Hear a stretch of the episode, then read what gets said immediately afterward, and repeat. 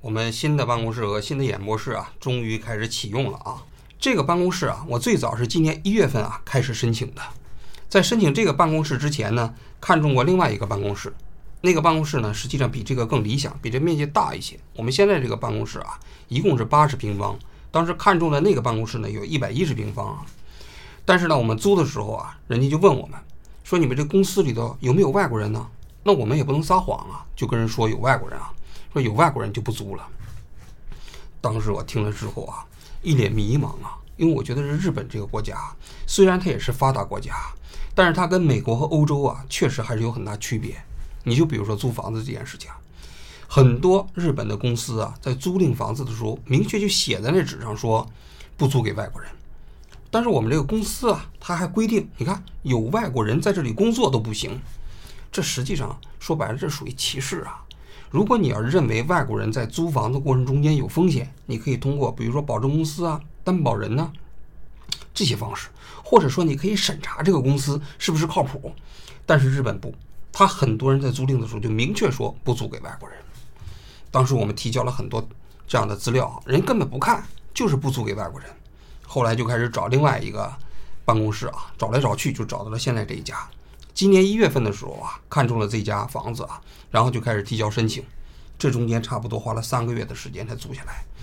现在这房东啊，让我们提交很多很多资料啊，甚至把我们家我过去在中国的很多资料都提交上去了。中间有一段时间我都怒了，我说我这是租房子，你这个调查给人感觉像共产党的国安系统在调查呀？你要这资料干嘛？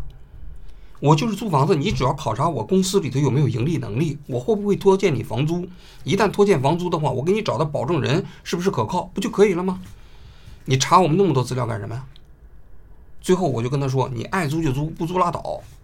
然后后来呢，他其实也租给我们了。就是说，在日本租房子真的是一篇血泪史啊！以后有机会给大家慢慢讲啊。租下来这个房子是四月一号啊，到我们现在用这个办公室将近五个月的时间。一开始刚租下来的时候呢，我找了一家日本的装修公司 设计师，搞得很仔细呀。设计完之后啊，我问他，我说你这房子装修大概需要多长时间？他说需要六个月。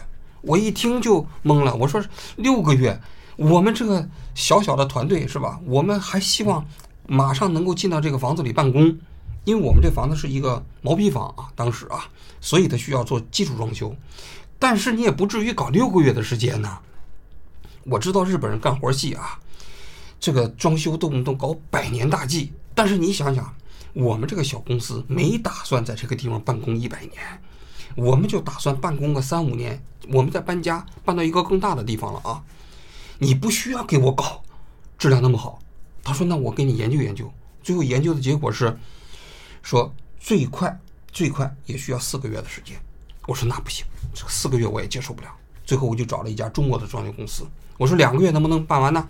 他说没问题，包在我身上。中国人办事就是爽快啊！但是中国人办事虽然爽快呢，但是中国人有个问题，就是他不管能不能办到的事情，他都会先拍胸脯跟你说保证没问题。但装修的过程中会不断的出问题啊！你就比我们，比如说我们这演播室吧，我们这楼上啊是个健身房，楼下也是个健身房。我说啊，那我们这演播室不能有声音，你得给我做隔音室。他说没问题。然后呢，我说这演播室里头做这个隔音，你懂不懂？他说没问题。做到一半的时候啊，我找了一个音乐编辑，他到这来一看，他说：“王局，你这房子啊，肯定是不符合演播室的标准。为什么呢？他说这些家那墙里头呀，要放这一层材料，要放那一层材料的，把那个装修的老板都听懵了。他说我哪懂这些呀？但不懂他就开始干起来了，这是中国人的特点啊。那怎么办呢？结果后来这个。房间装修装修好了之后啊，这声音非常空，根本没办法录像。最后就采取了一个补救的办法，在中国找了一家公司啊，就在这墙上做这个吸音和反射材料。那要重新设计啊，他要把我们这房间整个尺寸量完之后啊，到底哪个地方放什么样的吸音材料，放什么样的反射材料啊，又从中国运到这里再装好。这时间基本上也五个月的时间就过去了啊。现在这个演播室啊。装上这个吸音材料之后啊，反射材料之后啊，基本上已经符合我们现在的这个录像的标准了啊。但是我家里头那个演播室啊，还会保留。你看我现在把那个四个玩偶也带过来了啊。我家里头那个地方就空了，为什么呢？因为我周末的时候啊，有的时候也会录像啊。那么周末录像的时候，我要再到单位来就不太方便了，我就会在家里录。哎，然后那个如果要是星期一到星期五工作日的时候，就会在这录，因为在这儿工作时间长嘛，我就把这四个玩偶带到这儿了。本来想呢，说我们再买一套这玩偶啊，放在家里头，这样不两个演播室不都有这玩偶了吗？但我一问那价格，这四个玩偶大家猜多少钱？一万块钱人民币呀！我天哪！我当时一听也也差点晕倒。我说这是四个娃娃，卖这么贵啊？他们说这是潮牌，主打的就是一个死贵，啊。我觉得太贵不值当，就不买了啊。所以家里头因为那演播室也不经常用，所以呢。以后您看到我家里录像的时候，可能就没有这四个玩偶啊。搬到这个地方啊，等于我们过去十五个月的第三次搬家。我这个节目啊是二零二二年的五月二号，这日子我至今还记得啊。一开始是在我朋友家的一个小书房里录的啊，在那儿录了三个月，中间还去了乌克兰。从乌克兰回来之后啊，就搬到了我租住的房子里头啊。从八月一号开始到今年的八月份，应该说差不多录了十二个月。现现如今呢，又搬到了这个演播室啊，搬到了这个办公室啊。我为什么要坚持做一个办公室，要做一个演播室呢？虽然这个演播室啊看起来非常简陋啊，这办公室啊看起来也面积不是很大，但对于在一个 YouTube 上做新闻节目的团队来说啊，那我觉得啊，那其实还是标准挺高的啊。为什么？就是我在去年十万粉丝直播的时候，我说过一句话，我说我们要做媒体，不做自媒体。什么叫媒体？什么叫自媒体？我理解啊，自媒体基本就是一个人支一张桌子，没什么成本，基本上对着镜头随便聊、随便侃，这种内容啊，我不希望做。即便是我们做王局拍案啊，我也这个过程中间也要尽可能搜集更多的素材，然后呢，我们要做信息核实，然后还要做比较好的剪辑，这就需要一个团队。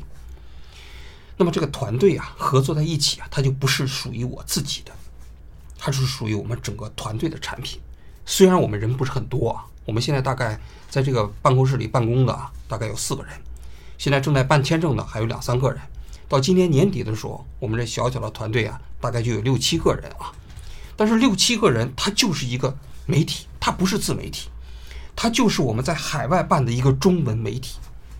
我有一个目标啊，就是希望我们用王剧拍案这样的一个平台啊，在海外创立一家。有足够公信力的，让海内外的华人呢都能够获取到可靠信息的中文媒体，这就是我的目标。与此同时呢，我们还有更多的梦想和想法，比如说我们还想做采访。我们现在有了播客了，下一步呢，我们可能还会去到全球各地啊，去去面对面采访一些比较重要的新闻当事人，也包括我们一些感兴趣的人物啊。除此之外呢，我们还想做一些新闻纪录片。比如说，我在上一次直播的时候讲过的，我们想去拍走线。比如说，现在台湾大选，我们想去拍台湾大选，这些啊，都不是一个自媒体能够做的事情，它都需要一个媒体来做。现如今啊，应该说啊，我们离这个目标啊，正在一点一点的接近。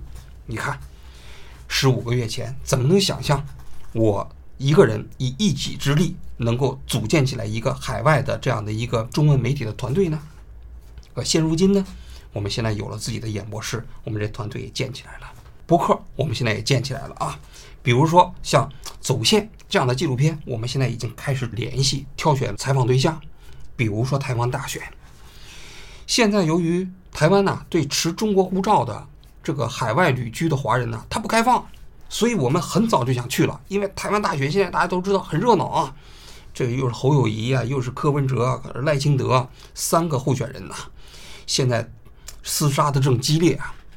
我们特别想去。最近呢，台湾的行政院长陈明仁啊宣布啊，首先会开放在海外旅居的持中国大陆护照的人啊到台湾去旅行。那我们觉得这是一个好消息啊！一旦开放的话，我们会第一时间过去。我的想法是先去三个政党的总部，民进党啊、国民党啊，还有民众党啊，三个政党的总部去访一访，去看一看，看看台湾的这些政党是怎么运作的。对于一个中国大陆的人来说啊，台湾的政治啊，既感兴趣，也多少有点神秘。我就带大家一起去看一看现在正在选举时期台湾政党的运作形式啊。除此之外，我们还想访问台湾的一些政党候选人呢，还有一些政治的一些这个操盘手啊，啊，政党的一些主席呀等等啊。所以啊，当我们这个团队建起来之后啊，有那么多的事情啊，我们可以做，也想做啊。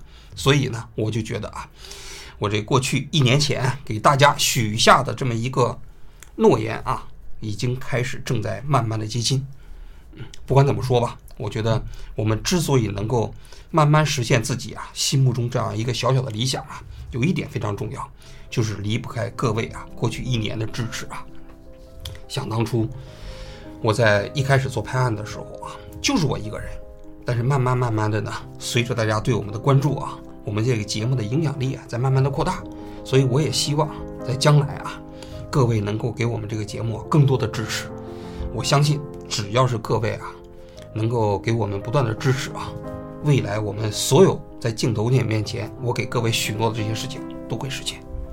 好，今天啊，因为我们刚刚休假回来，演播室还有很多系统啊，要不断的试，要调试啊，所以今天呢，我就不跟大家讲太多内容了啊，我们。